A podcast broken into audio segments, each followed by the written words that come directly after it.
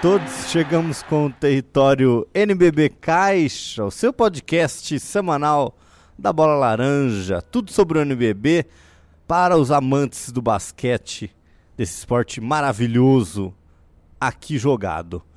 Bom, tivemos a final da Copa Super 8 nesse final de semana, nada melhor do que a gente falar e discutir tudo sobre esse belíssimo jogo. Eu sou Rodrigo Lazzarini e ao meu lado Giovana Teresino para comentar, discutir, analisar e tudo mais, Gi. Tudo bom com você? Tudo bem, Laza. Oi para você, oi para todo mundo que tá ligado em mais um episódio do podcast do NBB Caixa. Muito feliz com o convite, segunda semana consecutiva nesse bate-papo gostoso com você para falar sobre basquete. Muito obrigada mesmo. Imagina, cadeira e um cativa. Assunto... e um assunto bom, né? Copa Super 8 que aconteceu esse final de semana. Jogaço. 48 graus a sensação térmica no Rio de Janeiro. Tava suando só um pouco lá. Parecia que eu tava dentro da quadra. Olha, eu lembrei de vocês, viu? Porque aqui Lembrou? em São Paulo também tava quente. Aí todo mundo pensa, né? Se já tá quente aqui em São Paulo, imagina no Rio de Janeiro. E teve matéria, teve tudo. Realmente pegou fogo. Literalmente. Literalmente. Gi, normalmente a gente abre o podcast falando do King of the Week da semana do NBB. Na semana passada tivemos apenas três jogos, né? A semifinal da Copa Super 8 e a grande final no último sábado. Por isso não temos o King of the Week essa semana, mas vamos falar do MVP da Copa Super 8, oferecido também pela Budweiser, um troféu belíssimo que Rafael Hetzheimer levou para casa. O pivô do SESI Franca Basquete fez uma partida fenomenal, não só a grande final, mas a semifinal e o jogo das quartas contra a Unifacisa também foi muito bem, por isso o conjunto da obra foi o MVP da Copa Super 8, Rafael Hetzheimer. gente. Merecidíssimo. Pivôzão extremamente consistente durante toda a competição. Auxiliou e muito a equipe do SESI Franca. É aquele jogador que impõe respeito também, né, Laza? Isso é importante a gente destacar. 28 pontos e 7 rebotes para ele na grande final contra a equipe do Flamengo. Fora todo o auxílio que ele dá também com a imagem imposta dentro de quadra, o quanto os jogadores respeitam. E foi o termômetro mesmo, o cara que conseguiu se manter do início ao fim na partida. Jogaço do Rafael Hetzheimer, jogaço. Exatamente. E assim, a gente lê né, os comentários do pessoal que acompanha o NBB nas redes sociais e a torcida de Franca, Gi, que a gente sabe que é uma torcida muito apaixonada, uma torcida que acompanha o time de perto, comentando, né, parabenizando o Rafael Hetzheimer, parabenizando a equipe e destacaram ainda que, se não, se, que esse possivelmente te- deve ter sido o melhor jogo do Rafael Hetzheimer com a camisa do César Franca. Se não foi o melhor, foi um dos melhores. Então, o Rafa teve uma uma atuação belíssima, né? Ele eu enxerguei da seguinte forma, Giovana. Hum. 30 de eficiência para ele é o seguinte: ele chutou apenas três bolas de três pontos, converteu duas, então 67%, mas ele jogou dentro do garrafão. Rafael Hetzheimer, a gente sabe, imparável, pivô gigantesco, um dos maiores nomes do basquete do Brasil, servindo na seleção por muitos anos, experiência em Real Madrid, experiência em Summer League de NBA.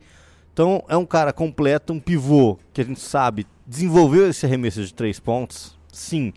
Mas o Rafa, quando joga dentro do garrafão, é difícil de segurar ele, né? Pois é, e esse trabalho de garrafão gerou ótimos números também, né? A gente destaca sete rebotes, seis bolas de dois pontos em oito chutadas e 10 lances livres convertidos em 12 tentados. Então isso mostra não só uma eficiência muito importante, porque a gente sabe que nem todo pivô tem essa característica de chute de três pontos.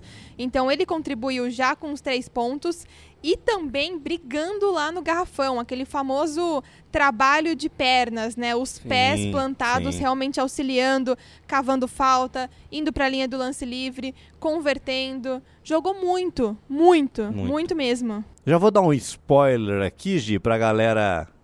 Né? Nesse final do podcast, teremos uma entrevista com o Rafael Hetzheimer. Ele cedeu, né? Me conversou comigo logo após a partida ali. Chique, exclusivo. É, uma exclusiva logo após a festa no vestiário. Eu fiquei ali esperando acabar o banho de champanhe. Rafa foi tomar um banho e me atendeu logo depois, antes de começar a saga da volta para Franca, que eles pegaram um avião aqui para São Paulo, depois um ônibus para Franca. Chegaram na madrugada lá, com certeza a torcida fez uma grande festa no interior paulista, certo, Giovana? Ah, já acompanhei algumas fotos nas redes é, sociais, né? Realmente o pessoal comemorou e muito merecidamente. Exatamente. Gi, vamos falar do jogo agora um pouquinho. Chegamos ao Rio de Janeiro, já citamos 50 graus. A torcida do Flamengo fez uma bela festa, Giovana. Mais de 3 mil pessoas na Arena Carioca 1. Espetáculo lindo. E tivemos um primeiro quarto onde o Franca dominou, Lucas Dias começou com tudo no jogo. Ainda é, a gente via no rosto que ele vibrava cada bola, cada cesta. O Elinho concentrado também, fazendo é, algumas trocas pontuais ali que ele já costuma fazer. Guilhermão vindo bem também do banco nos momentos que foi acionado. É, Parodi estava sentindo um pouco o jogo, parece. É, e o Elinho entrou, conseguiu dar um ritmo diferente. Foi, foi uma, um jogo de xadrez entre Elinho e Gustavinho que foi, foi interessante, Gi. Então, primeiro quarto, 19 a 13 para o César Franca.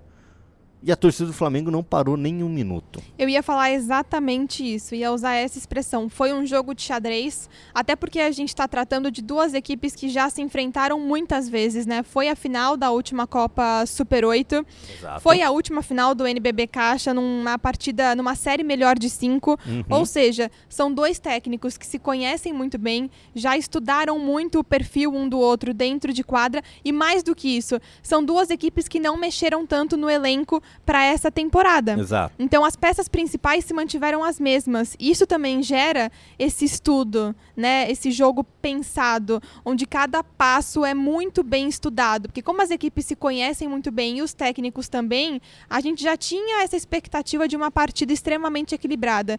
Então foi o que a gente viu no primeiro quarto. Mesmo o César Franca saindo na frente, foi equilibrado.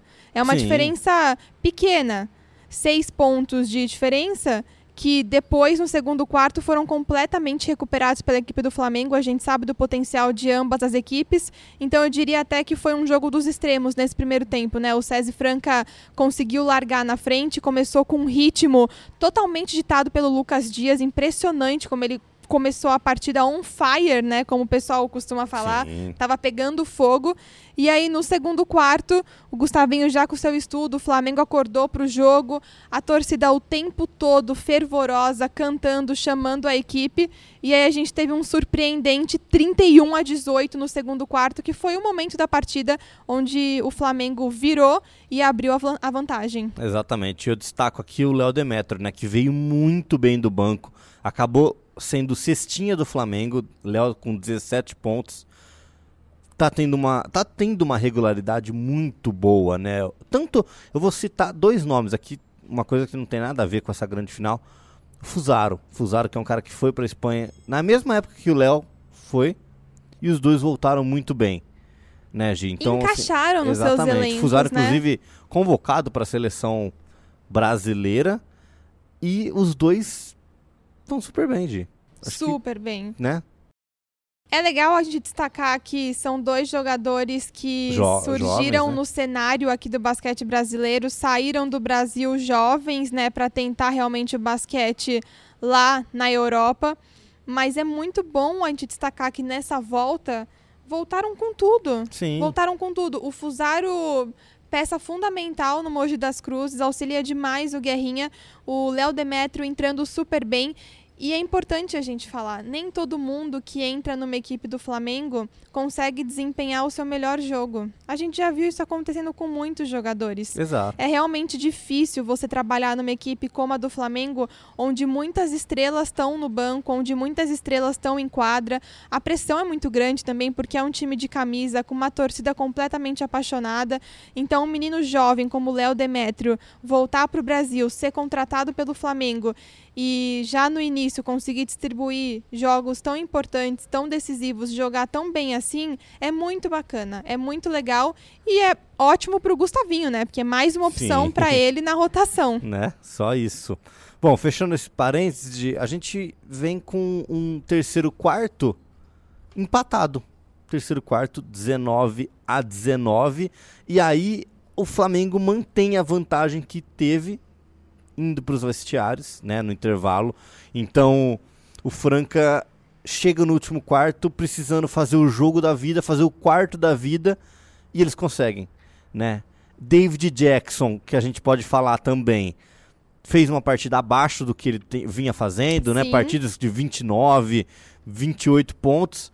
Ele fez apenas 7 pontos. Esses 7 pontos no último quarto. Ele entrou no último quarto zerado. E ele teve dois roubos de bola fundamentais Decisivos. que sacramentaram a vitória do Franca ali naquela, naquela jogada onde ele consegue recuperar. E se eu não me engano, o Lucas Dias mata uma bola de três, corta a diferença para três pontos. E aí começa, né? O Flamengo joga. O, desculpa, o César Franca joga embaixo. O Hetzheimer sofre a falta, empata no lance livre. E eu queria falar, G, também isso. Eu acho que todo o conjunto, né? Um, El, um Elinho, Elinho Armador, Elinho Coraza, olhando para o Lucas Dias, foi aquilo que você falou. Foram poucas peças que alteraram as equipes. Né? Algumas chegadas como o Chatman e o Parodi, que vão se encaixando. Mas o Elinho olha pro lado, o Lucas Dias sabe o que ele vai fazer. Totalmente. Então é uma química dos dois, é uma não só dos dois, mas do time. O Retcharm me falou isso na, na, na entrevista que vocês vão ouvir daqui a pouco. É uma família. A gente está treinando, a gente cada a gente consegue as- ver os erros. E ele falou que eles assistiram filmes, analisaram a equipe do Flamengo. Essa tecnologia hoje também ajuda muito, né? Você conseguir assistir os jogos do adversário, conseguir é, analisar as jogadas, você consegue minar.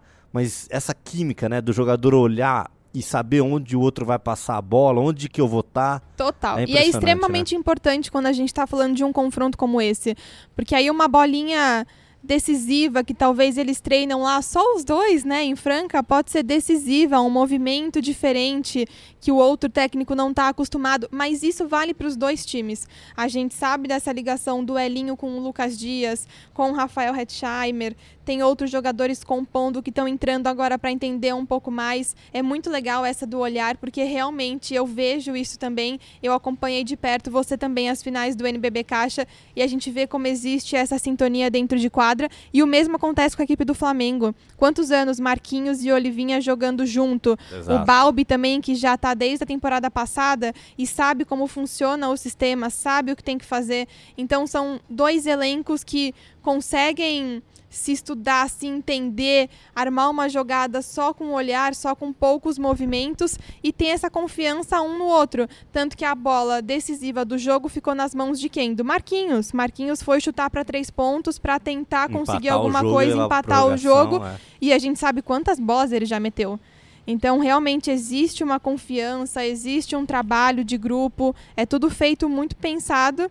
Realmente não era o dia da equipe do Flamengo e o César Franca levou a melhor. E acho que respirando, né, Laza? Porque vamos combinar que sempre fica aquela pontinha de finalmente conseguimos, né? Você perde a final da Copa Super 8 na temporada passada, perde a final do NBB Caixa. É, é um banho, assim, há É. uma lavada. Conseguir finalmente uma vitória já se tornou um grande rival. É sempre um confronto muito esperado, César Franca É, e uma das maiores rivalidades hoje no basquete brasileiro dentro do NBB Caixa é esse Flamengo e Franca que a gente teremos ainda no segundo turno, teremos talvez se enfrentando nos playoffs. Essa história vai continuar. E é engraçado, né? Porque o Flamengo foi o ano passado, venceu a final da Copa Super 8 no Pedrocão. Esse ano o Franca foi, venceu na Arena Carioca. É, é muito lindo, né, Gia? Eu sou, a gente é apaixonado pelo basquete, não tem nem como falar. Somos suspeitos. Somos suspeitos. Bom, só para resumir o final Gi, do jogo, o Franca fez um último quarto estrondoso, 21 a 10. Consegue virar a partida. Como eu falei, David Jackson, dois roubos de bola fundamental. Ainda, eu até brinquei com, com o Hetzheimer. Por quê? O David Jackson consegue um roubo de bola, faltando, acho que se não me engano, 7 segundos, 8 segundos. E o, e o Hetzheimer passa pro Lucas Dias, embaixo da cesta.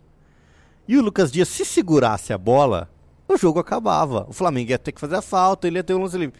Ele, ele já, embaixo da cesta, já subiu. Eu acho que tava tanto nessa ansiedade de quero ganhar, eu quero ganhar, eu quero Exato. acabar o jogo logo, que acho que né, no- o Lucas Dias a gente sabe que é um puto um jogador, é um jogador de seleção brasileira. Na cabeça dele ele já foi subir para fazer os dois pontos, nem viu o relógio, por segurasse a bola o jogo acabava, né? E deu essa última chance pro Marquinho. É, é tanta, é tanta né? ansiedade, tanta euforia, tanta emoção que às vezes você nem percebe, você esquece do cronômetro, esquece que tá no fim do jogo, esquece qual é o placar, não consegue raciocinar direito sobre as possibilidades da partida. Mas no fim deu tudo certo, é isso que importa, não fica esse peso, né? Se tivesse perdido, talvez ele estaria até agora com esse lance na cabeça, estudando e pensando. Mas deu tudo certo para a equipe do SESI Franca, isso é o mais importante para o Lucas Dias e para toda a equipe. E para quem ama basquete e ama a Copa Super 8, foi um jogaço de bola. Sim. E eu li vários comentários super bacanas no Twitter de muita gente elogiando a Copa Super 8, falando o quanto ela é importante, o quanto um calendário de final, começo de ano, onde nem tudo é tão movimentado em relação ao esporte, né? Gera uma expectativa, gera uma emoção, jogos legais para quem está de férias, né, em casa, poder acompanhar.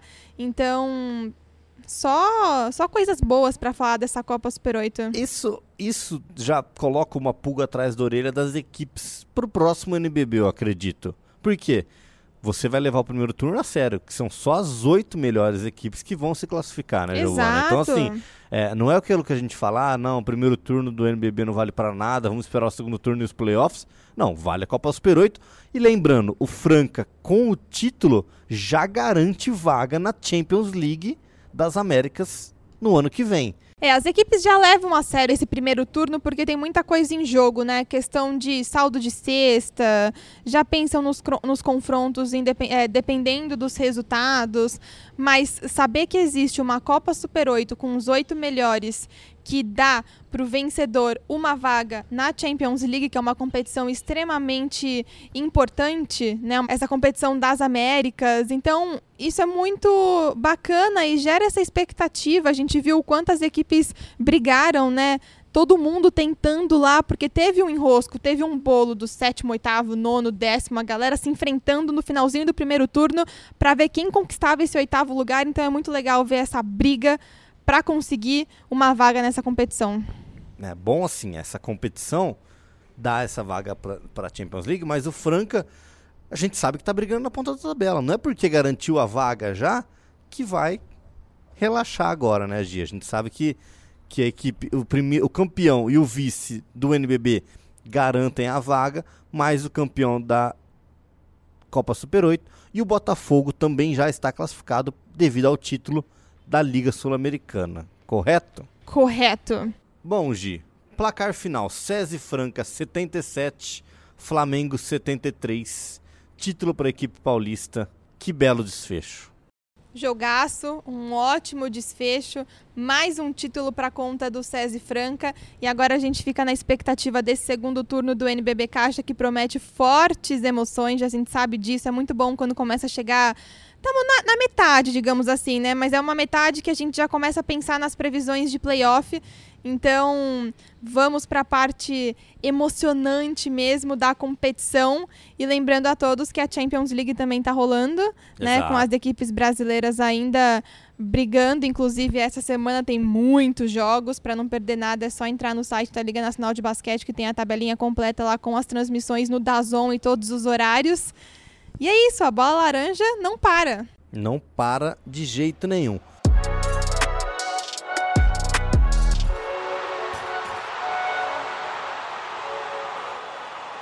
Gi, a gente vai falar agora de seleção brasileira. Vamos falar que na última semana rolou a convocação, né, para eliminatórias da America Cup Sim. e o Brasil com 14 jogadores, nada mais nada menos que 12 do NBB Caixa. Ai, Então, o nosso campeonato é maravilhoso, né? né? Eu falo mesmo. Tá certinha.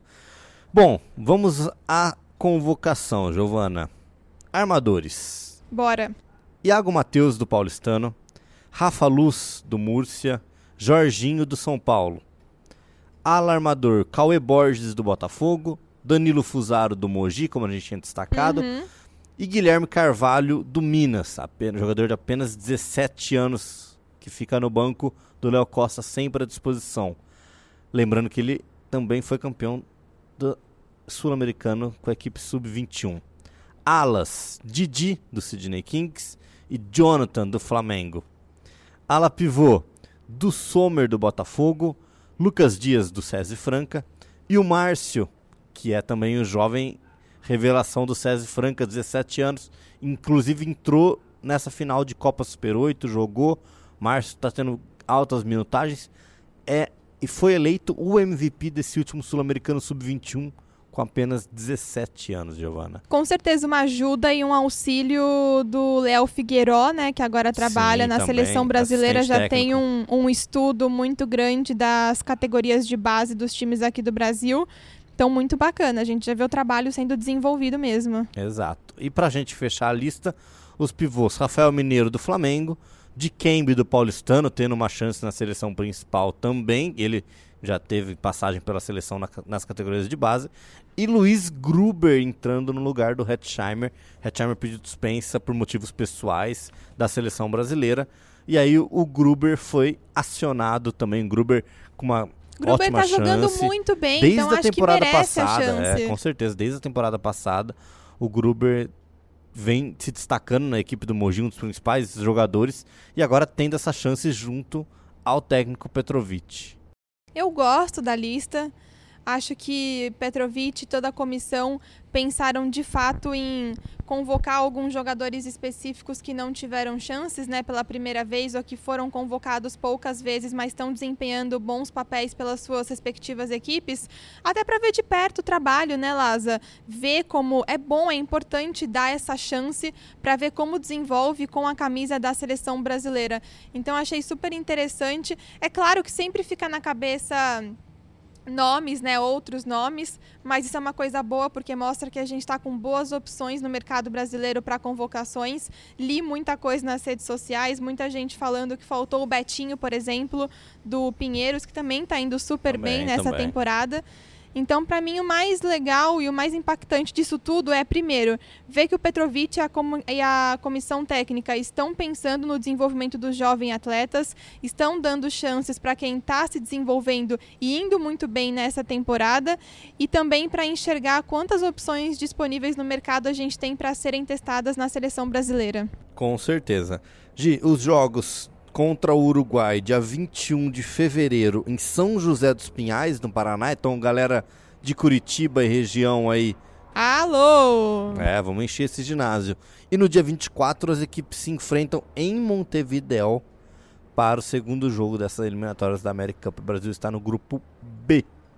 Boas Certo? expectativas, né? Boas Projeções. expectativas, sim. O Brasil deve se classificar para a América Cup na, no ano seguinte. Na América Cup é no ano que vem, em 2021. Veremos o poderoso Jorginho Você viu na seleção? também Vamos pela ver. seleção brasileira. Ele e Iago, né? Reeditando uma dupla aí Duplinha monstra. paulistano. Pois é. Os monstrinhos, grande, grandes amigos. Gi, acho que chega da gente falar, né? Acho que a galera tem que curtir agora essa entrevista com o Rafael Hetzheimer, que ficou bem bacana. Tenho certeza, deve ter ficado incrível. Tô louca pra escutar também, ver o que o Hatch falou, as primeiras palavras pós-título. Então é isso. Com certeza a Hetzheimer é muito mais interessante do que eu, né? Então já vou me despedir pra gente não perder nada dessa entrevista. Muito bem, Gi. Muito obrigado mais uma vez pela sua presença aqui. Fiquem agora então com o X1 com o Rafael Hetzheimer e a gente volta semana que vem com mais um território NBB Caixa. Valeu? Falou, tchau, gente.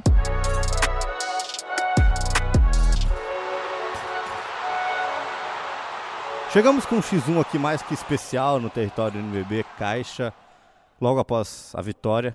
Dentro da Arena Carioca ainda estamos. E eu estou ao lado simplesmente do MVP da partida, Rafael Hetzheimer, MVP da partida não, MVP da Copa Super 8, Rafa. Tudo bom aí com você? Tudo bem, graças a Deus. Feliz, né, Laza? Demais. Conseguimos um título importante. E vamos firme nessa caminhada aí. Vamos lá, 28 pontos, 7 rebotes, duas bolas recuperadas, 30 de eficiência.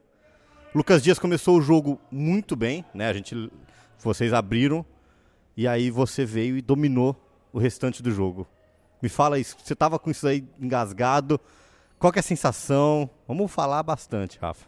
É, eu acho que eu falo mais pelo aspecto coletivo, né, Laz? Eu acho que a equipe veio focada, não só o Lucas, não só como eu também, mas a equipe inteira. A gente sabia da dificuldade desse jogo, jogando na casa do adversário, nem é nada menos que o Flamengo, uma grande equipe.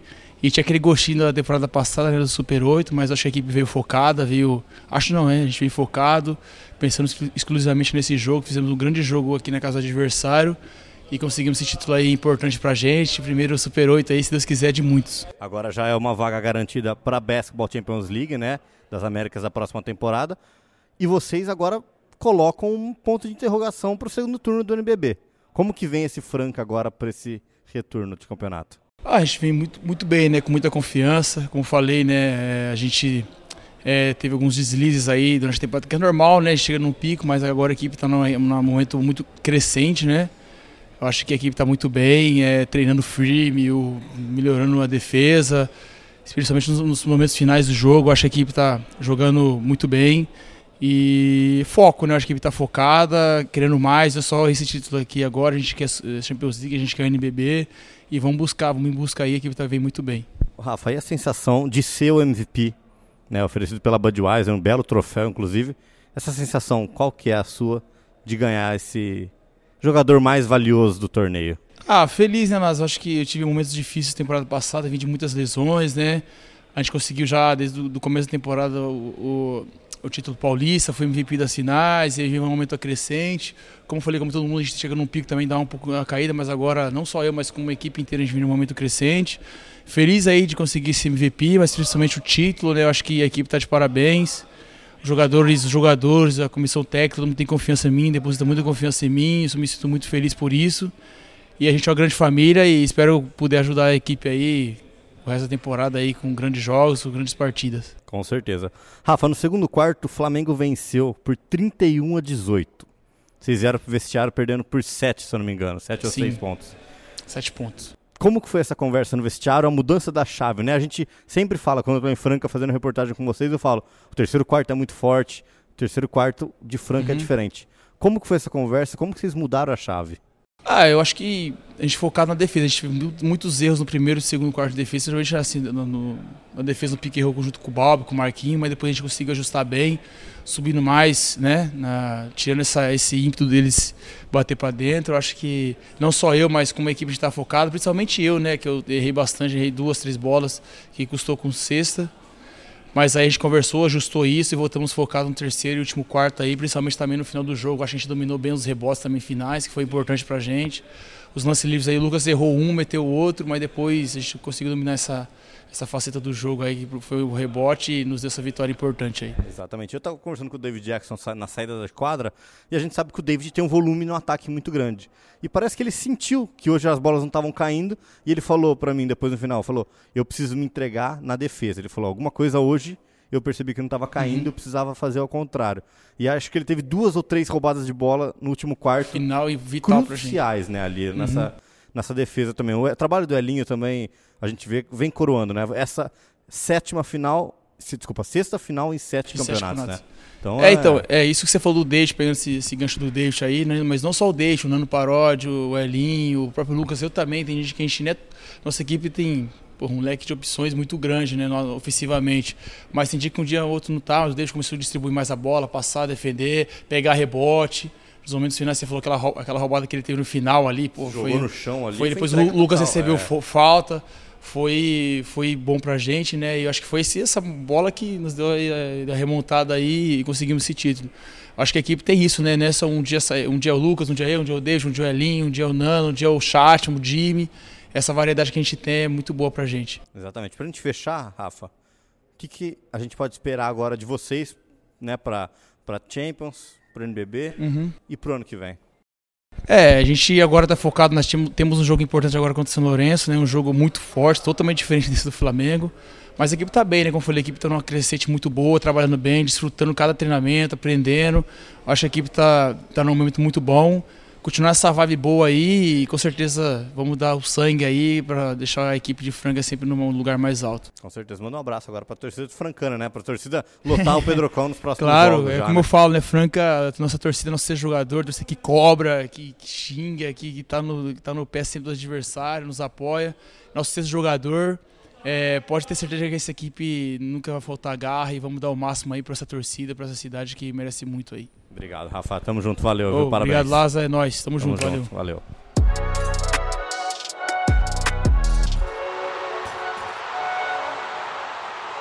O NBB Caixa é uma competição organizada pela Liga Nacional de Basquete em parceria com a NBA e com os patrocínios oficiais da Caixa, Budweiser, Infraero, Nike e Penalty, e os apoios de Unisal, Açúcar Guarani e Pátria Amada Brasil, Governo Federal.